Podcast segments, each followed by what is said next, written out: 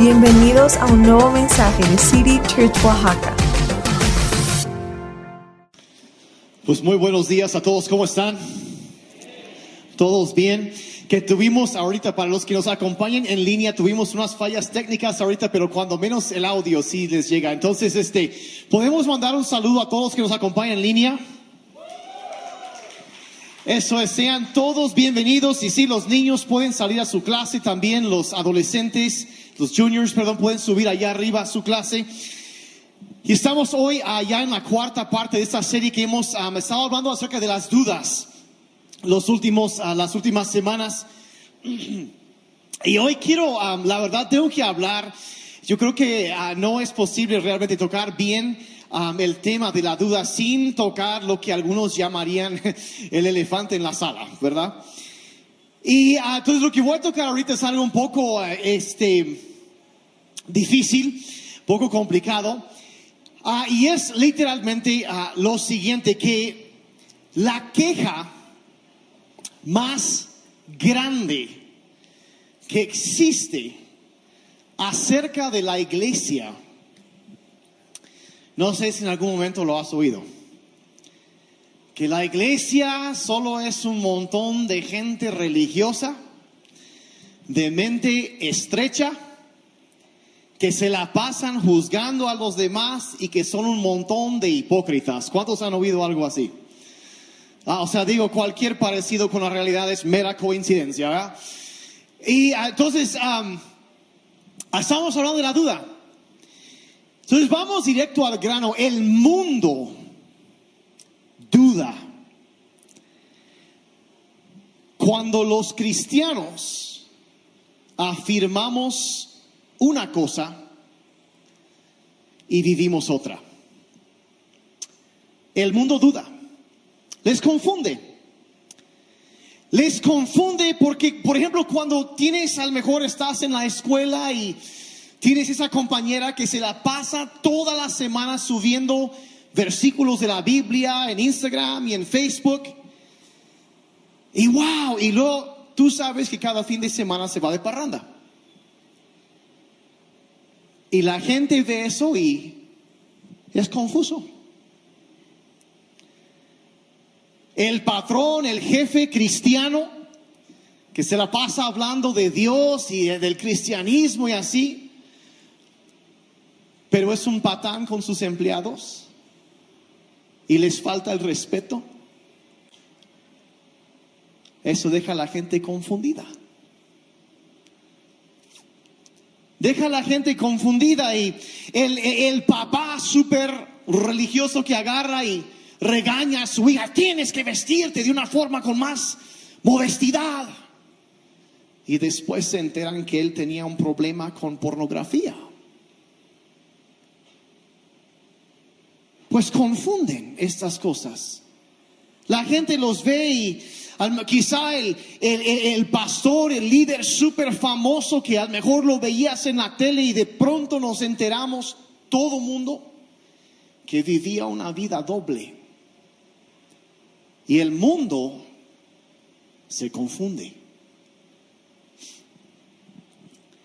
Yo hace algunos, algunos meses vi una, una promoción que manejaban en un gimnasio que si te hacías miembro del gimnasio todos los viernes te daban pizza gratis. Se me hace básicamente lo mismo. O que alguien fuera a una reunión de alcohólicos anónimos y les dan un cóctel de bienvenida. Es incongruente.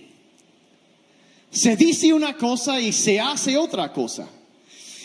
Y, la verdad es, es una cosa trágica. Y tenemos que ser honestos en cuanto a eso. Es una cosa trágica porque muchas veces la gente cuando piensa en la iglesia, piensan en escándalos, piensan en, ah, en abusos, piensan en corrupción, piensan en hipocresía, en condenar, en rechazar a la gente. Gente lamentablemente a veces pareciera ser llenos de odio. Y la pregunta que mucha gente tiene, empiezan a leer un poco la Biblia y ven a Cristo. Y la pregunta honesta que tenemos que hacer es, es que si Cristo vino tan lleno de gracia y de verdad, ¿por qué es que a veces los cristianos son llenos de odio y de mentiras? Es una pregunta legítima. Leyendo esas cosas encontré igual una frase de un escritor que se llama Brendan Manning, va a aparecer aquí en la pantalla, que dijo, hizo un comentario demasiado agudo. Y si lo tenemos en la pantalla, sí. Dijo, la causa más grande del ateísmo hoy en día en todo el mundo es cristianos que reconocen a Dios con su boca, pero luego salen por las puertas de la iglesia para negarlo con su estilo de vida. Y un mundo incrédulo lo encuentra increíble. Duele oír esas cosas. El título del tema de hoy es cuando los cristianos te decepcionan. Cuando los cristianos te decepcionan, y es, es, una cosa que esto me ha cargado bastante. Es, es un mensaje un poco más pesado, que a mí me pesa mucho esto. Y quiero, de entrada, quiero que sepas que si tú estás, quizás estás aquí o estás escuchando la grabación, nos acompañes en línea, si tú estás confundido, quizá herido, decepcionado por cristianos que no viven como Jesús,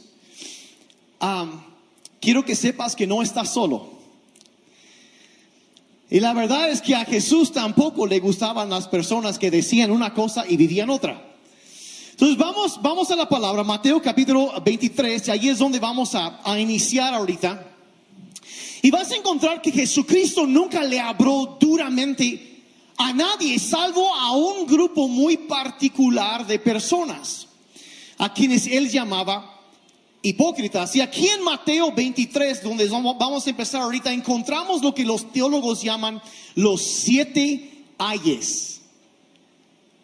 Y básicamente son una serie de advertencias que Jesús hace. Y vean, ah, dice varias, y básicamente está dirigido a personas que dicen una cosa pero hacen otra. O sea, no concuerda lo que hablan con lo que viven. Y entonces el verso 27, por ejemplo, dice, hay de ustedes. Y cuando él dice hay, está hablando de que hay juicio que se acerca. Entonces, hay de ustedes, escribas, o sea, gente que tenía mucho conocimiento en la ley, en la palabra de Dios, la Biblia que ellos tienen ese entonces, escribas y fariseos hipócritas, pues son como sepulcros blanqueados. Y son hermosos por fuera, pero por dentro están llenos de huesos y de pobredumbre. Otra versión dice lleno de huesos y de suciedad. Entonces está hablando de personas que aparentemente se ven, ah, todo se ve muy bonito, pero la verdad es que por dentro había otra realidad. Verso 27, así también son, perdón, 28, así también son ustedes por fuera, se ven santos, pero bajo la apariencia de piedad hay un corazón manchado de hipocresía y pecado. Entonces lo que él estaba aquí condenando no era tanto los pecados que estaban haciendo, sino la fachada de santidad, el show espiritual que armaban. ¿Sí? Y, esta, ahora, esta palabra hipócrita aparece 17 veces en la Biblia. Tú checas, la única persona que habla esta palabra en la Biblia es Jesucristo. Nadie más lo dice, lo dice 17 veces. Y según los estudios que yo he podido encontrar y lo que he oído de varios otros, esta es la primera vez que usan esta palabra este, hipócritas, en, en griego Hipócrates, en el contexto que Jesús lo estaba usando. Y el, el, el uso normal de esta palabra era un, era un término que usaban en el teatro griego, que a lo mejor has visto en algún momento que se ponían unas máscaras.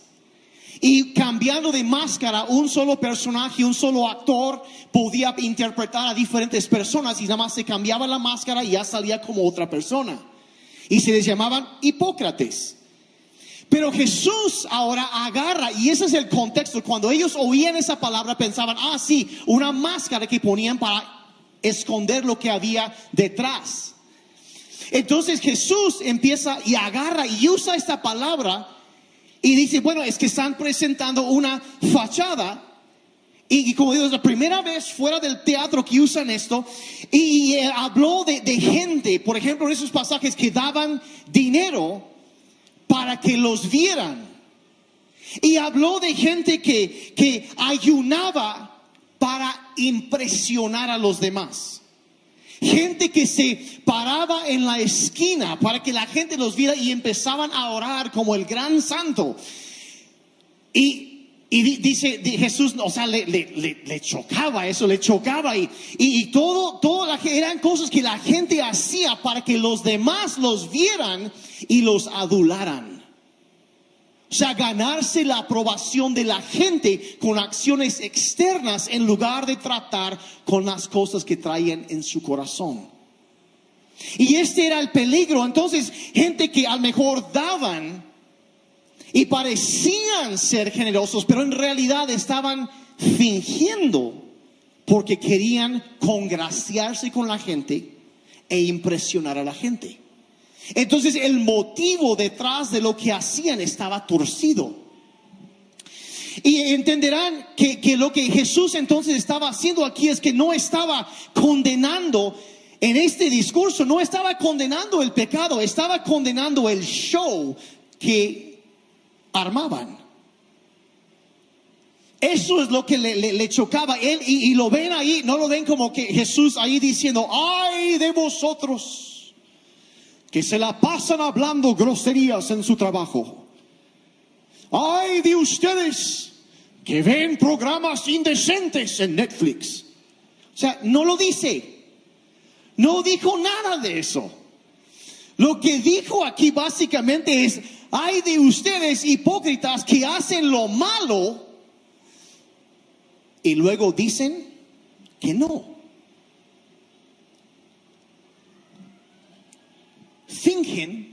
Que no lo hacen. Y ese era el. Entonces llegamos al verso 33, donde empezamos a ver los sentimientos que Jesucristo tenía. Y dice: serpientes, cría de víboras. O sea, como que no le caían muy bien. O sea, como que ya. Dice: ¿cómo van a escapar de la condenación del infierno? El infierno es como la doctrina olvidada en la iglesia. Jesús hablaba de eso todo el tiempo, pero a lo mejor podemos hacer una serie de doctrinas fundamentales. Pero bueno, lo que vemos en este pasaje es que a Jesús realmente como que le molestaba todo esto un poco. No sé si captan el sentir ahí que está... O sea, puedes imaginar lo que está. Él estaba dijeran por ahí hasta el copete con la gente religiosa que hacía uno y si y mira, mira, si tú te has frustrado con la gente que dicen una cosa y viven otra, a Jesús también le frustraba. A Jesús también le frustraba. Entonces la pregunta que eso nos, nos obliga a hacer es, bueno, ¿por qué sucede esto? Porque seamos honestos, no vamos a negar que sucede. Porque eso sería ya casi el hipocresía al cuadrado, ¿verdad? Porque no, no vamos a eso es un, ya un extremo. Bueno, ¿por qué sucede? ¿Por qué, ¿Por qué es que a veces tantos cristianos, pues la verdad a veces nos equivocamos? ¿Por qué es? Entonces quiero mencionarte muy rápidamente tres razones por las que los cristianos a veces se equivocan, la gente en la iglesia a veces se equivocan. Y después quiero hablar algo que yo espero que pueda ser, espero, pueda traer un poco de sanidad para personas que, que han visto esto. Entonces, Tres razones por las que los cristianos se equivocan. Número uno, que debe ser esto muy presente, es que algunos afirman ser cristianos cuando realmente no lo son. No lo son. Es tan sencillo. O sea, posible que veas a una persona que va a la iglesia, puede llevar una bibliota de esos de 25 kilos y lo ves súper santo, pero es posible que esa persona realmente nunca haya entregado su vida a Jesucristo. Aunque tenga años en la iglesia, es posible que nunca se haya rendido, se haya arrepentido, ha sido regenerado, transformado por el poder de Dios y simplemente es una fachada que tiene. Y la Biblia menciona en varias ocasiones esto, por ejemplo, en Tito capítulo 1, verso 16, dice que hay quienes dicen que conocen a Dios, pero en la práctica demuestran no conocerlo. Lo demuestran son odiosos, desobedientes e incapaces de hacer lo bueno. O sea, y eso está hablando a gente que va a la iglesia. O sea, dicen que son, pero realmente no lo son. Y mira, mira, tengo que, o sea, hablar así bien, bien claro ahorita. Hay que entender que ir a la iglesia no te hace cristiano. Seguir a Jesucristo te hace cristiano. Sí, ir, y, no estoy diciendo que no debes ir, a la, debes ir a la iglesia, pero estoy diciendo que eso no es suficiente. Seguir a Cristo es lo que te hace cristiano. Ir a un grupo de estudio bíblico no te hace cristiano. Puede ayudarte lo que te hace cristiano es tú seguir a Jesucristo. El, eh, eh, mira, mira, hasta creer en Dios no necesariamente te hace cristiano. Seguir a Cristo te hace cristiano. Y aquí es donde vemos las cosas y, y em, em, empezar a ver, o sea, hay casos Vaya, yo, yo me, me pesaba tanto si, si, si, decía algunas cosas y voy a, lamentablemente sí, sí tengo que dar algunos ejemplos de esto. Hace muchos años yo conocí a un hombre en una iglesia que lo veías, era líder, súper espiritual, toda la gente lo veía bien, Después de un tiempo me enteré que este cuate abusaba sexualmente de varias personas.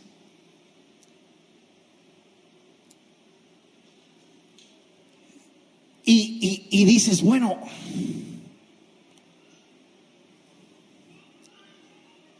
¿qué pasa? Y mire, yo, yo no estoy en condición, yo, yo no puedo decir la condición de su alma, no puedo.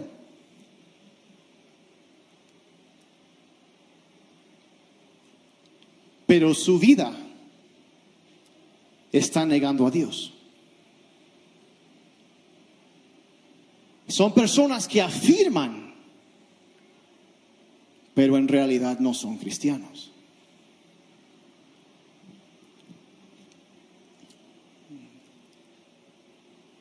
Afirman, como digo, pero en realidad no lo son. Entonces a veces por eso suceden cosas así. Se hacen llamar, pero no son. La segunda razón que a veces veo que personas se equivocan, cometen errores, es esto que hay, primero hay algunos que no son cristianos y luego dos es que algunos sí son cristianos, pero, pero no son maduros todavía. Y vaya las historias que podríamos contar de esto. Ah, eso es creyentes nuevos que apenas van aprendiendo cómo deben ser las cosas. Y no saben Todavía no saben cómo, cómo deben actuar y apenas van, o sea, traen sus, eh, lo que ellos conocen. Yo escuché la historia de un pastor que decía que cuando él estaba, él conoció a Dios cuando estaba en la universidad. Dice que él cuando estaba en la universidad estaba trabajando duro en armar su testimonio. No sé si saben a qué me refiero con eso. ¿De dónde me sacó Dios? Bueno, entonces dice él, y él tenía un compañero de cuartos que lo mismo, dice, estaba peor que él se la pasaban, dice, en, lo peor de lo peor. Y dice, y todo eso, dice, una semana, dice, mi compañero de cuarto salió de viaje. Y en uno de esos, dice, es una historia larga, pero él dice, yo entregué mi vida a Jesucristo. Tuve un encuentro con Dios que me sacudió, me cambió, dice, me arrodillé y le dije, Dios, aquí está mi vida, te la entrego. Y dice, y conocí a Jesucristo. Y yo estaba, dice, y mi, mi amigo llegó de viaje y sin que yo supiera, dice que él, que, que, que sin que yo le hubiera dicho lo que me pasó a mí, él llegó y me dijo, oye, dice, me volví religioso. Dice, ¿cómo? Dice el, otro, sí, dices que tuve el encuentro con los dos por separado. Y dice este pastor, dice, la verdad me apena decirlo, dice, los dos nos emocionamos y dijimos, bueno, ya ¿Qué vamos a hacer? Pues hay que festejar. Dice, salimos y nos emborrachamos. Y dice, ahora dice, yo, claro, que quede claro, yo no estoy para nada, o sea, no. Dice, que Dice, me da vergüenza admitirlo ahora. Pero yo no sabía mejor y ahora sé mejor y me da vergüenza. Dice, pero la verdad, simplemente así como que reaccionaba. Es una falta de madurez y a veces las personas, las personas cometen errores. Así la Biblia habla también de eso. Hebreos 5, 13 y 14 dice, esto demuestra que todavía no saben diferenciar entre el bien y el mal. Todavía ustedes son como recién nacidos. Está hablando como que de, personas que podemos decir que son como un bebé espiritual. Que no sabe bien todavía cómo distinguir Verso 14 dice, en cambio, alimentos sólidos son, para quienes ya son maduros.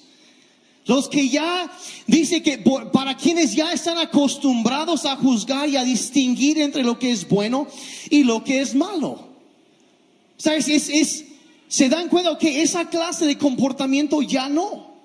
Pero hay quienes apenas van empezando y todavía no saben. Y es, es por eso que necesitamos estar bien conectados, métete en un grupo conexión, si especialmente si tienes poco tiempo o mucho tiempo, hay que seguir creciendo en obediencia a Dios. Entonces, eh, gente, simplemente a veces suceden esas cosas y no lo estoy justificando, simplemente a veces pasa. Entonces, a veces hay gente que es decepcionado por personas que realmente no son cristianos. O quizá vieron a alguien que era muy inmaduro en su fe.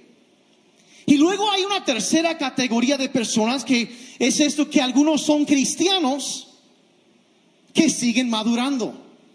Y a veces nos equivocamos. A veces sucede. No somos perfectos y, y, mira, eso no hace que a veces alguna persona sucede y como digo, no estoy tratando de justificar cosas, pero seamos honestos. A veces una persona se le juntan un montón de cosas y pierde los estribos y se enoja, le grita a alguien, dice algo. Y no significa que es un hipócrita que va rumbo al infierno. Significa que necesita tratar todavía con asuntos pendientes en su vida que todos tenemos. Ahora, y no estoy diciendo, como digo, no estoy justificando el pecado. Debemos luchar en contra de eso, pero a veces sucede. Mira, hay que entender que en algún momento todos somos vulnerables a las tentaciones. Sucede, sucede. Hay personas que aman a Jesús que en un momento de presión en su trabajo algo así, mienten. Y sienten mal después. Hay, hay personas que aman a Jesús y de pronto a veces son bien groseros. Y las, las cosas, hay que, hay que recordar que sin importar cuántos años tenemos siguiendo a Jesucristo, todos somos vulnerables al pecado. Todos lo somos. Y es más, la Biblia dice que si tú piensas, o el momento que tú piensas que no eres vulnerable, es cuando más vulnerable estás. Y nos advierte de eso, de, de, entender que hay eso, que somos, somos, la verdad, somos pecadores, que seguimos siendo transformados y todos tenemos camino por recorrer. Y como digo, enfatizo eso, no estoy justificando el pecado sino simplemente así es la realidad de la vida. Y Dios nos quiere ir cambiando. Y, la, cosa es el problema que muchos cristianos tenemos es, que cuando nos equivocamos, le echamos la culpa a las circunstancias. Ay, me equivoqué. Es que estaba muy cansado. Es que me cerró un camionero y vengo molesto y por eso exploté. O y, le echamos la culpa a las circunstancias cuando nosotros nos equivocamos. Pero cuando otros se equivocan, luego le echamos la culpa a su carácter. Mm, es que así es él. Mm, es que así es ella. Es que siempre es así. Ahora, eso se pone un poco incómodo ¿Qué se le llama? Cuando justificamos el pecado en nuestras propias vidas y señalamos el pecado en la vida de otro.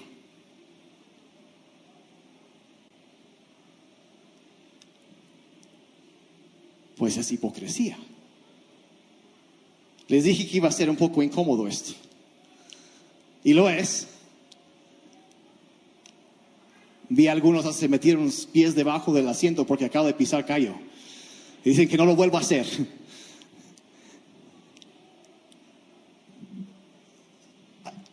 ¿A cuántos les ha pasado eso en algún momento? Seamos honestos. Sí, gracias, gracias. Yo soy el primero en reconocerlo.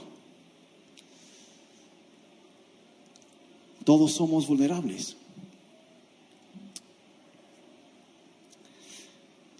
Mira, ¿y por qué será a veces? No, nunca te has preguntado, ¿por qué es que Dios, o sea, cuando nos ve, a veces las cosas que hacemos, nos dice, ay, otra vez con este. Otra vez la vuelta a la misma cuadra de siempre. ¿Cómo reacciona? ¿Cómo responde Dios? Mira, Dios, Dios, eh, eh, tienes que entender que cuando pecamos, Dios, a Dios no le sorprende. No le sorprende porque Él sabe que, que somos pecadores, que nacimos con una tendencia, deseos inclinados hacia el mal. Y luchamos con eso toda la vida.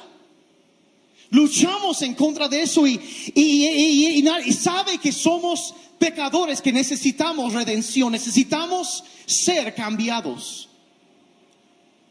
Es de las verdades del Evangelio, que es eso, que, que no hay, ninguno de nosotros es bueno.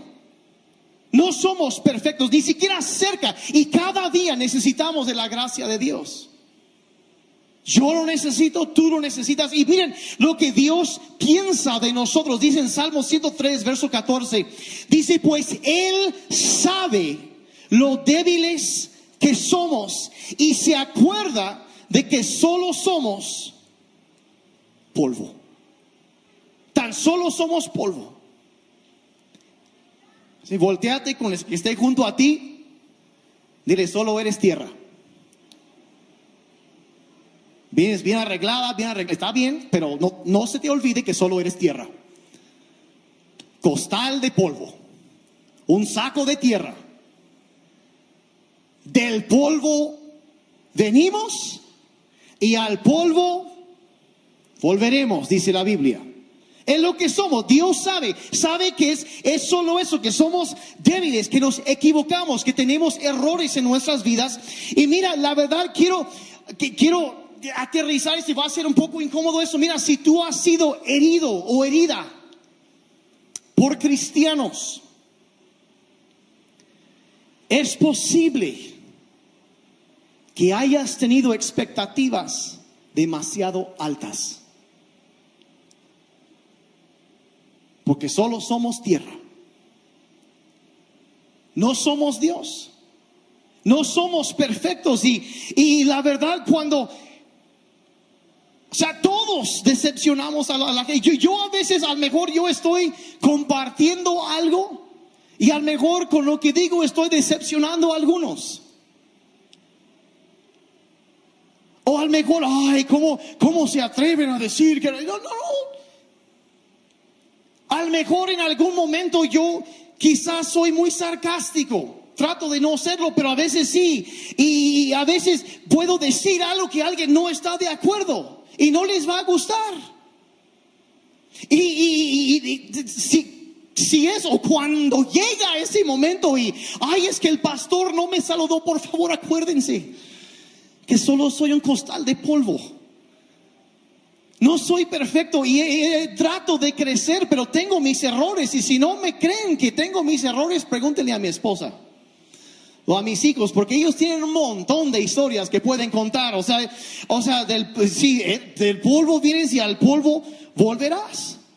Y mientras tú estás en una iglesia, es más, en cualquier lugar donde estás, vas a tener la oportunidad de que otras personas te decepcionen. Sucede. Adentro de la iglesia y fuera de la iglesia sucede. Ahora, ¿qué, hacemos con esas situaciones cuando haya pasado algo así? Pues quiero llevarte una historia que nos habla muy, muy claramente de eso. En el libro de Hechos, capítulo 13.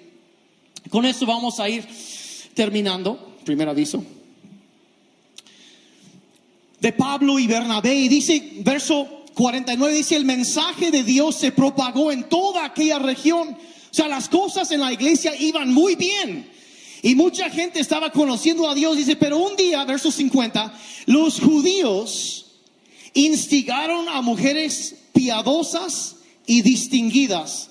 O sea, las, las mujeres bien espirituales de oración, las, las mujeres en la iglesia, las, las que todo el mundo veía, las distinguidas, los que decían, wow. Y a los jefes de la comunidad, otra versión dice a los hombres influyentes, o sea, agarraron la gente bien visible, que todo el mundo más respetaba, y los desviaron. Y empezaron a atacar a Pablo y Bernabé. Verso, y sigue adelante, dice, y persiguieron a Pablo y Bernabé y los expulsaron de la localidad, los sacaron de la ciudad. O sea, la gente espiritual atacando a los que llegaron a ministrar. Imagínense la cosa. Entonces, ¿qué hacen Pablo y Bernabé? Ah, pues renunciamos a la iglesia. Es un montón de hipócritas. Nos vamos de aquí. No, no hicieron eso bien. Miren, o sea, hubieran podido. Y es lo que hubiera pasado si se hubieran enfocado en la ofensa. Es lo que hubiera pasado. Pero miren, la iglesia, ellos entendieron y a veces algo que yo como pastor igual me tengo que decir a mí mismo. O sea, yo como cristiano de toda la vida he tenido muchas oportunidades para decepcionarme y para ofenderme con otros cristianos. si les dijera qué tan seguido pasa, a lo mejor se espantarían un poquito. O sea, tengo oportunidades, ¿me explico? Hay situaciones y eso, es la, y la cosa es recordar en esos momentos. Yo creo que aquí es lo que Pablo y Bernabé hicieron, que recordaron que no fue la iglesia quien los decepcionó, no fue la iglesia quien los traicionó, no fue la iglesia quien los hirió, fueron unas personas. No fue toda la iglesia, fueron unas personas. Y es una cosa que hay que recordar que no es la iglesia, fueron unas cuantas personas. No, no fue Dios, no fue Jesucristo, no fue la iglesia, fue un saco de tierra que me ofendió. También serios el día de hoy. Ya le pusieron nombre y apellido al saco de tierra, ¿verdad? Ya, ok, ok. El primer paso en la sanidad es admitirlo. Pero lo que sucede es que luego la gente, en lugar de reconocer eso, que no fue la iglesia, fueron unas personas o una persona en la iglesia lo que hacen, ah, es, entonces siguen una lógica bastante extraña cuando lo examinas y eso es, ah, no voy a la iglesia porque me hirieron.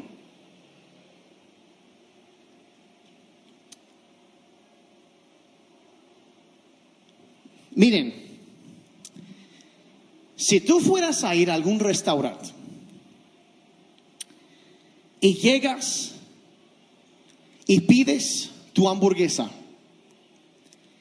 y se tardan media hora en traértelo. Parece que fueron a matar la res, básicamente. Y ahí estás esperando. Y cuando por fin llega, hasta las papas vienen frías, con la grasa ya coagulada, pues. Díganme algo, ¿te levantarías de la mesa y después de dejar tu reseña de una estrella en Google, dirías a ti mismo, voy a renunciar a comer?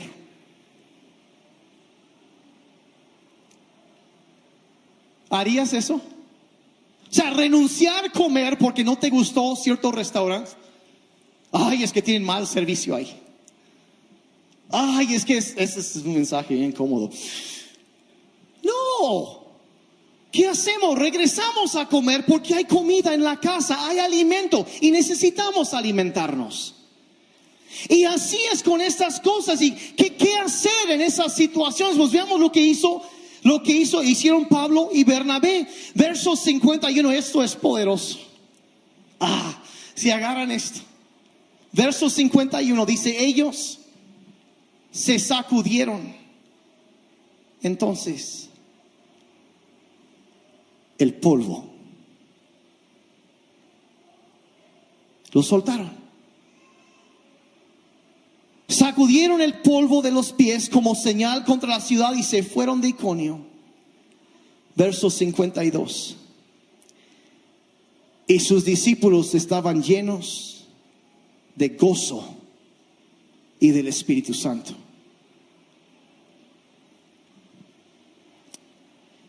Miren, Pablo y Bernabé decidieron. Y miren otra vez, por favor, no entiendan que yo estoy minimizando el pecado, las cosas que suceden a veces. De ninguna manera. Pero me impresiona la actitud de ellos aquí que llegaron y decidieron que no vamos a dejar que los errores de algunos nos alejen de la bondad de Dios. No vamos a permitir eso. No vamos a permitir. Y la gente solo es polvo. Te va a decepcionar. Y llega el momento en donde las oportunidades, y miren, miren, como digo, yo no quiero minimizar, ni trato, ni no, quiero minimizar el dolor que muchos han pasado y, y, la verdad, las heridas reales que muchos han pasado, cosas que hemos vivido, cosas que, que han pasado, que yo sé que no se puede soltar así nada más, a veces, a veces necesitamos ayuda. A veces necesitamos sacarlo con alguien más. Hoy he estado batallando con esto y, y estarlo procesando, Isaac, pero llega el momento donde tenemos que sacudirlo porque si, nos, si seguimos aferrados a esa tierra, si seguimos aferrados a eso, miren, voy a decir, yo sé que no es fácil sacudir algo. Créanme, yo sé. Yo sé que no es fácil. Yo sé que no es fácil, pero también voy a decir lo siguiente, porque es una lucha diaria. Es una lucha diaria. Aunque yo sé que no es fácil, al mismo tiempo, el verso 52, ahí, yo conozco a muy poca gente llena del Espíritu y llena de alegría y de gozo que se la pasan cargando un montón de amargura en su vida.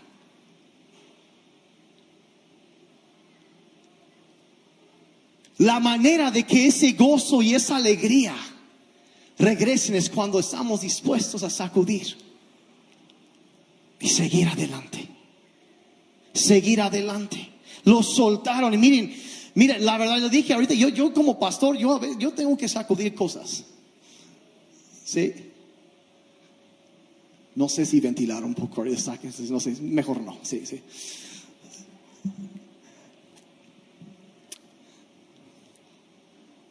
El problema sería escoger cuál, ¿verdad? Este, situación. Porque la verdad, bueno, mejor no lo digo.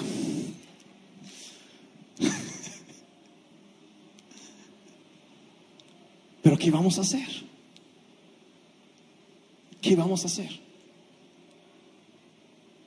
De nuevo,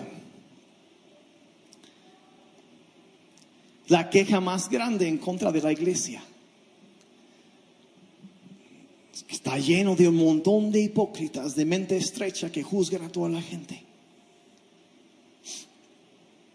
Y mira, yo quiero quiero decir algo ahorita. Y eso es que tú, si tú estás aquí, estás escuchando la grabación, el podcast, no sé. Yo tengo que reconocer que si tú has sido herido, herida por cristianos, y te molesta la hipocresía dentro de la iglesia, si, ah, mira, la verdad, de plano, quiero pedirte perdón. Porque la verdad es que no siempre hemos hecho las cosas perfectamente bien. Es la verdad. Lo reconozco.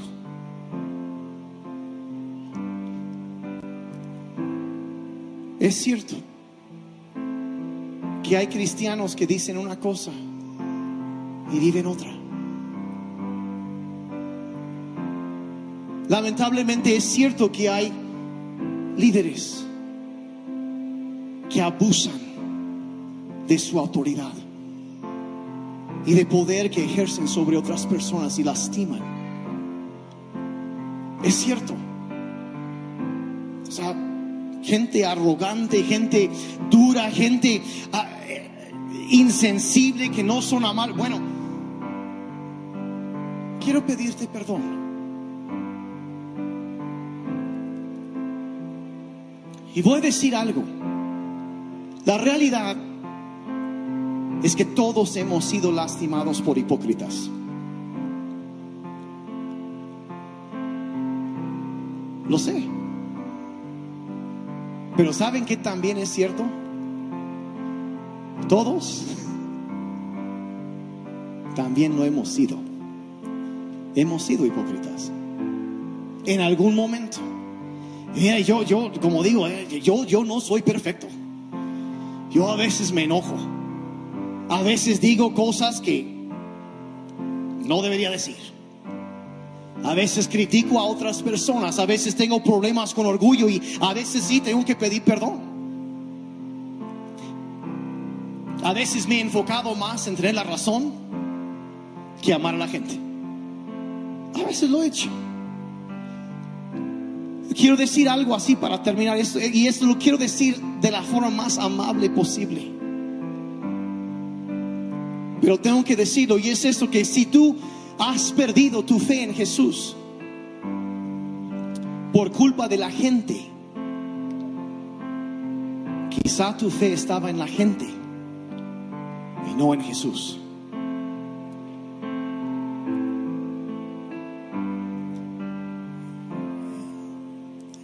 Y hay que recordar que sí, yo sé, como dije ahorita, es cierto que a veces la iglesia sí ha abusado.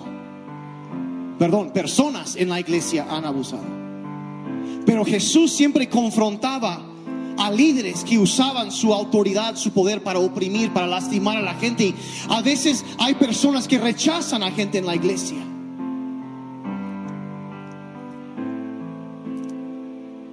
La gente que no era para nada como Jesús lo amaba. Porque Jesús era cómo amaba la gente, la gente que los demás rechazaban, los amaba. Y miren, miren, la, la, verdad, eh, la gente a veces acusa a los cristianos de ser de mente estrecha, de juzgar. Donde Jesús iba, Él mostraba amor por los últimos, los más pequeños y por los perdidos. Siempre. Y podemos decir, ya resumiendo esto, que Jesús tiene cero tolerancia para hipócritas, pero tiene gracia ilimitada para cada pecador que necesita perdón. Es lo que Él tiene. Y voy a decir la verdad como eh, vamos a ser honestos, cuando hemos fallado, cuando hemos herido a otros, necesitamos humillarnos y admitirlo y, pedir perdón y, y recordar que muchas veces nosotros somos los pecadores que necesitamos de la gracia de Dios. Que nunca se nos olvide y, quiero mostrar a los demás la gracia que Él me ha mostrado a mí. ¿Están conmigo? Yo sé que esto es una plática incómoda. Sé que es muy incómodo.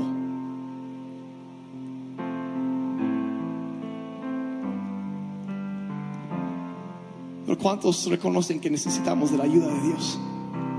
Padre, en esta mañana queremos pedirte, Señor, por tu ayuda. Reconocemos, Señor, que necesitamos tu perdón por las muchas veces que hemos dicho una cosa y hemos vivido otra. Y te pedimos que nos ayudes a identificar esas áreas en nuestras vidas. Ayúdanos, Padre. Padre, por cada persona que está luchando con dolor en su corazón por situaciones, yo te pido, Padre, que traigas sanidad, Señor, a su vida.